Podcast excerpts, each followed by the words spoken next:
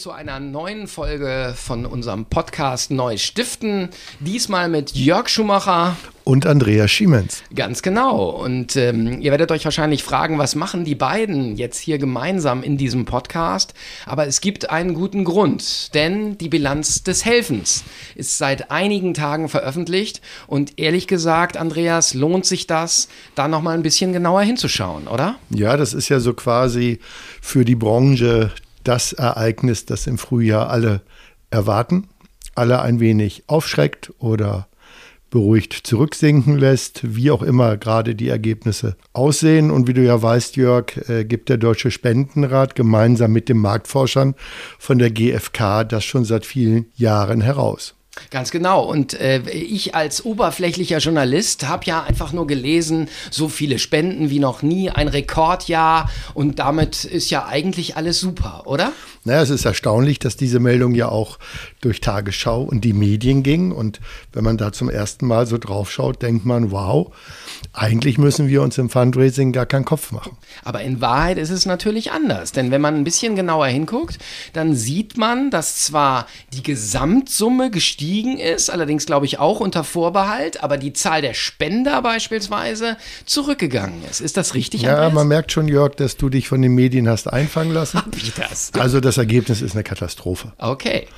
Auch wenn äh, die Bilanz des Helfens uns versucht, äh, diese Wahrheit ganz sanft und in leicht verträglichen Dosen zur Verfügung zu stellen. Insgesamt ist es so, dass wir mit 5,7 Milliarden Euro Spendeneinnahmen im Jahr 22 mhm 1,6 Prozent hinter dem Ergebnis von 2021 liegt. Lass mich noch mal kurz rekapitulieren. 2021 war ein Rekordjahr, nicht nur weil alle zu Hause gesessen haben wegen Corona, sondern da gab es auch die ein oder andere Krise, wenn ich das richtig naja, im, im Wesentlichen gab es das Hochwasser im Ahrtal. Ganz genau, das meine ich. Was im Sommer natürlich eine wahnsinnige Spendenbereitschaft ausgelöst hat und äh, du erinnerst dich, wir haben damals auch einen Podcast mit äh, Anja Trögner von Aktion Deutschland hilft äh, gemacht, die Ganz auch genau. beschrieben hat, wie denn diese Zahlen äh, sich entwickelt haben und wie viele Menschen hilfsbereit Ganz genau, die sehr, die, die, die sehr froh war über diese Welle der Hilfsbereitschaft, was wir natürlich auch sind, aber nichtsdestotrotz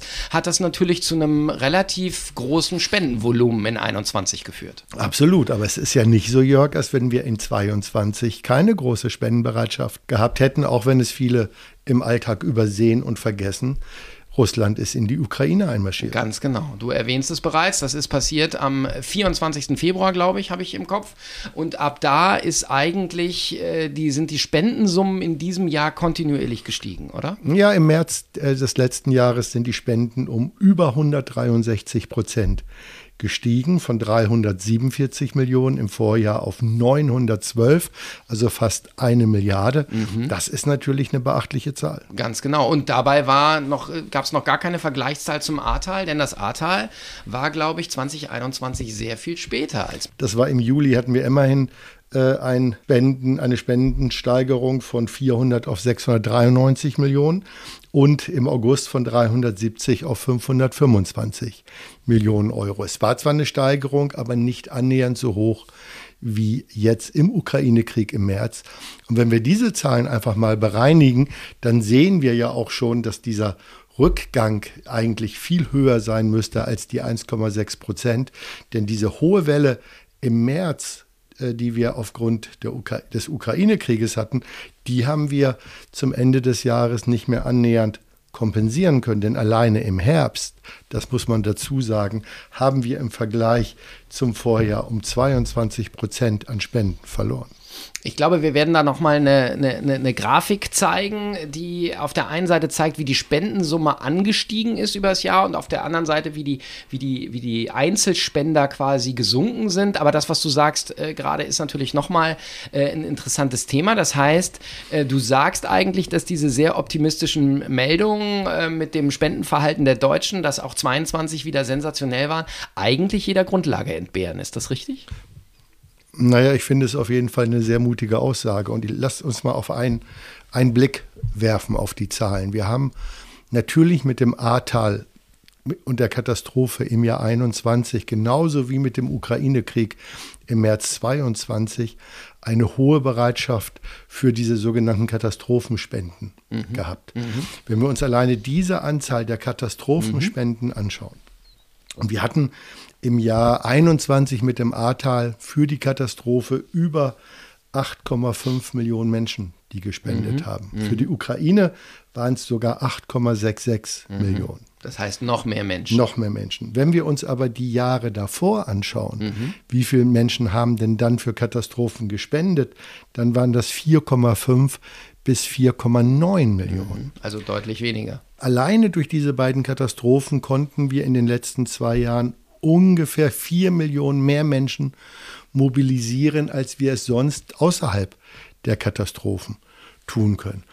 Und bei uns im Fundraising gilt so diese alte Regel, Katastrophenspender kannst du nicht zu Normalspendenden umwandeln. Das heißt, jemand, der für die Katastrophe spendet, spendet nur für die Katastrophe. Okay, das bedeutet, äh, und das machen ja Fundraiser auch, man rechnet diese Effekte eigentlich raus äh, aus so einer Statistik. Und was würde das dann bedeuten, lieber Andreas? Na, wir haben im Moment ohnehin eine rückläufige Spendenquote. Mhm. Das heißt, im Moment laut der Auswertung äh, des Bilanz des Helfens spenden 28 Prozent der Menschen in Deutschland. Das sind 18,7 Millionen mhm. Personen. Mhm. Ziehen wir jetzt die 4 Millionen ab, weil wir einfach sagen, 4 Millionen sind offensichtlich immer Spender, bei Katastrophen dabei. Innen ja. und Spender, die nur bei Katastrophen mhm. spenden, dann haben wir eine Spendenquote von 22 Prozent, weil es dann eben nur 14,7 Millionen Menschen sind. Und das ist natürlich eine Katastrophe, weil wir kommen nämlich irgendwann oder sind gestartet irgendwann bei 35 mhm. Prozent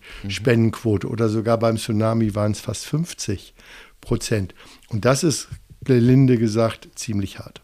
Nun hast du es eben gesagt, das sind die sogenannten Katastrophenspender, die man da rausrechnen muss. Das bedeutet aber ja auch, äh, wie in unserem Podcast, ähm, ähm, das betrifft vor allen Dingen humanitäre Organisationen, die da mit einem mit Spendenzuwachs äh, äh, quasi äh, zu rechnen haben oder, oder gerechnet haben ähm, oder bekommen haben in dem Fall. Was sind denn eigentlich die Bereiche, die im letzten Jahr eher Geld verloren haben dann?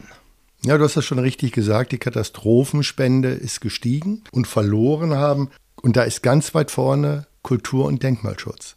Denn die haben 51 Millionen Euro im letzten Jahr alleine verloren. Das heißt, alle die Organisationen, die sich um Kulturgegenstände, um Steine, um Denkmalschutz mhm. kümmern, die haben 51 Millionen Euro tatsächlich verloren. Übrigens auch humanitäre Hilfe, aber nur 41 Millionen Euro. Also mhm. das heißt, alles das, was wir früher als sicher hielten, nämlich Steine und Erinnerungen zu bewahren, das scheint offensichtlich deutlich verloren zu haben. Aber ich glaube, in der Not geht es einem besonders gut, nämlich äh, des deutschen Lieblingen, den Vierbeinern und den Tieren, oder? Mm, ja, das ist auch eine, äh, eine Situation, die mich etwas überrascht hat. Tatsächlich hat die einzige, der einzige Bereich, der zugelegt hat, neben der Katastrophenhilfe, war tatsächlich der Tierschutz und die haben immerhin mit äh, 8% mehr Einnahmen im letzten Jahr gerechnet. Das heißt, das ist die gute Nachricht für alle die, die sich um Tiere kümmern.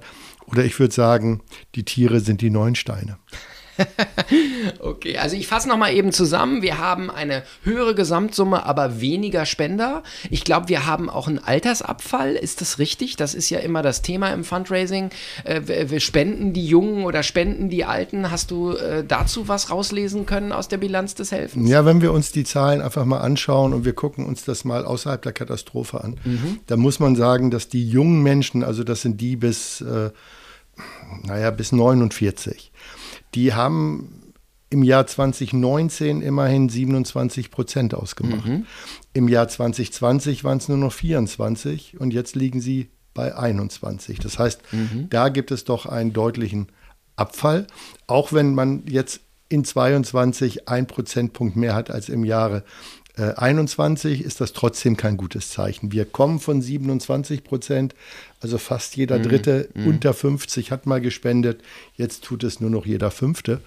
Und das Ganze wird kompensiert quasi durch meine Altersgruppe, 60 plus. Die sind stabil bei 61 Prozent. Mhm. Das ist auch die Gruppe, die die höchsten Spenden mhm. im Jahr mhm. zur Verfügung stellen. Und die Einzelspende ist, glaube ich, wenn ich das richtig äh, gelesen habe in der Bilanz des Helfens, dann auch nochmal gestiegen, was ja logischerweise so sein muss, denn je weniger Spender, desto mehr gibt ja auch der Einzelne.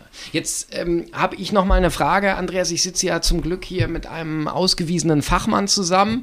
Und wenn man jetzt feststellt, dass also im Grunde diese ganzen Presseverlautbarungen, Rekordjahr, so viel Spenden wie noch nie, im Grunde sich sehr schnell relativieren, wenn man die Zahlen nochmal anguckt. Was glaubst du denn, du hast es eben schon angesprochen, das eine ist der Ukraine-Krieg, das andere ist aber auch die Inflation, die uns im Moment umtreibt und äh, wo wir auch hier bei Neues Stiften äh, die Fundraiser oder viele Fundraiser befragt haben, wie sie das kommende Jahr, also das aktuelle Jahr 2023 sehen. Ähm, da waren doch einige sehr verhalten unterwegs. Wie siehst du denn im Moment die Entwicklung im Jahr 2023? Also einmal finde ich es ganz furchtbar, dass alle unsere Prognosen seit Anfang des letzten Jahres eingetreten sind. Das ist äh, nicht schön. Ich hatte mir gehofft, dass es anders ausgeht. Also ich ja. denke da auch ganz bewusst an, an den Podcast mit Tom Neukirchen, der ja. den Markt, die Inflation sehr genau bewertet hat. Das sind alles Dinge, die machen keinen Spaß. Mhm. Wir verlieren, wir verlieren die jungen Menschen. Der Zuwachs in der in den älteren Gruppen hat was mit dem demografischen Wandel und, und dem Älterwerden der Menschen zu tun. Ich, mhm. glaube, ich glaube, dass wir das Fundraising, wir müssen komplett umdenken. Wir, mhm. müssen, wir müssen uns nochmal wirklich die Frage stellen, was können wir tun, um jüngere Menschen überhaupt, äh, für jüngere Menschen relevant zu sein. Okay, ich glaube, das ist ein wichtiges Thema. Wir haben ja auch ähm, in einem äh, unserer anderen Podcasts und immer wieder als Thema das Thema Überalterung äh, in den Organisationen, aber eben auch bei den Spendern. Ähm, glaubst du, dass das da nochmal eine Dynamik in diesem Jahr geben wird? Also wir haben sicherlich die Situation, dass der Wettbewerb um diese Best Ager, Best Donor mhm. wird weiterhin steigen. Mhm. Ich glaube, dass viele Organisationen darunter leiden, dass das letzte Quartal weit hinter dem zurücklag, was Anfang des Jahres geplant war. Mhm. Das, da kann ich ja auch an unsere neue Stiftenbefragung mhm. äh, erinnern, Richtig. wo auch die Prognosen der Organisation entsprechend war. Es gibt ein paar Organisationen, die haben gewonnen, natürlich alle, die Katastrophenhilfe gemacht haben und natürlich Tierschutz. Alle anderen haben es natürlich extrem schwer. Mhm. Wenn die Kassen eh schon knapp sind, weil viele in den Organisationen am Fundraising sparen, dann wird das natürlich im, in diesem Jahr noch, noch dramatischer. Ich glaube, dass wir weiterhin mit einer hohen Inflation äh, rechnen müssen. Es wird Mietnachzahlungen geben, also es wird die Kauf- und damit die Spendenkraft belasten. Was würdest du spendensammelnden gemeinnützigen Organisationen jetzt in dieser Phase raten? Deine drei wichtigsten Tipps. Ja, ein Tipp, dein Thema, nämlich Kommunikation. Denn wenn wir überlegen, dass zeitgleich ja zu den Rekordergebnissen im Spiegel wieder mal äh, ein Spendenskandal aufgetan wird. Ich glaube, wir, wir haben ein Imageproblem ja. in der Branche. Mhm. Und wir haben, wir haben, glaube ich, das Problem, und das wäre mein, mein erster Tipp in die, in die Branche hinein, seid mutiger, seid mhm. klarer, wenn es mhm. um Fundraising geht. Macht mhm. den Menschen deutlich, warum es Spenden braucht, mhm. warum es Organisationen wie euch braucht. Das mhm. ist, glaube ich, der, der eine Punkt. Mhm. Der zweite Punkt ist, macht klarer, was ihr mit dem Geld macht. Natürlich braucht es MitgliederInnen. Natürlich braucht es DialogerInnen, die auf der Straße sind und für Organisationen werben. Natürlich brauchen wir überall MitgliederInnen, die sagen, ich unterstütze Tierschutz, Denkmalschutz, mhm. Kultur, mhm. humanitäre mhm. Hilfe. Dafür würde ich deutlich werben und auch mhm. transparent machen, wie die Kosten entstehen. Mhm. Denn es kann nicht sein, dass 100 Prozent eines Euros ins Projekt geht. Das ist, das ist buchhalterisch schon unmöglich. Und mhm. viele Organisationen verstecken sich und sagen, ah, ich verspreche, dass jeder Euro ankommt. Ich mhm. glaube, jede Organisation, die das macht, die macht es den anderen Organisationen sehr schwer. Und das Dritte ist, seid klarer bei euren Zielgruppen. Mhm. Überlegt euch, wie ihr euch strategisch aufstellen könnt. Mhm. Junge Zielgruppen werden, also 25 bis 30-jährige Menschen werden anders angesprochen mhm. als 75-jährige. Mhm. Ich sehe das an meinen Kindern mhm. und an mir. Die einen schwärmen dann doch für mehr aktivistische Organisationen, mhm. weil sie näher an den Themen sind. Äh, und ich bekomme immer noch die altbackenen Briefe aus den 70er Jahren äh, mit äh, Adressaufklebern. und ich stelle mir immer die Frage, ich bin zwar auch schon über 60, aber trotzdem, diese Aufkleber mag ich auch nicht, wenn ich über 80 bin. Ja. ja, vielen Dank. Äh, du hast es angesprochen. Tatsächlich ist die Kommunikation und die Sichtbarkeit der Branche ein Thema. Wir bei Neues Stiften erleben ja auch immer wieder, ähm, dass es sehr viele Leute aus ganz normalen Branchen gibt, die was Sinnstiftendes tun möchten und dann sich fragen, oh, Fundraising, wie, wo, was, ne? Wie komme ich da rein? Äh, wie wie äh, kann ich da was drüber lernen? Wo gibt es da irgendwas anzuschauen oder so? Deswegen haben wir bei Neues Stiften ja auch die Masterclass ins Leben gerufen, wo wir ähm, auf der einen oder anderen Seite, du beim Thema Fundraising und Philanthropie, ich beim Thema Kommunikation und Krise so einen kleinen Einblick geben, auch einen Einblick äh, ähm, äh, geben, wie das miteinander verzahnt ist. Es gibt auch ein, ein äh, kostenloses Video, das man sich gerne runterladen kann, wo es darum geht, die zehn wichtigsten Fragen, was verdient eigentlich ein Fundraiser. Aber du hast es angesprochen, natürlich ist die Sichtbarkeit noch zu wenig, da wird noch zu wenig gemacht, was ich sehr erstaunlich finde bei 600.000 äh, Spenden sammelnden Organisationen, gemeinnützigen Organisationen in Deutschland und ich glaube inzwischen äh, auch Österreich, ne? 600.000 oder haben wir sogar eine höhere Zahl, Andreas? Die 600.000 äh, sind alle die eingetragenen Vereine. Ich glaube, dass davon 400.000 aktiv sind ja. und wahrscheinlich äh, 250.000 Spenden sammeln.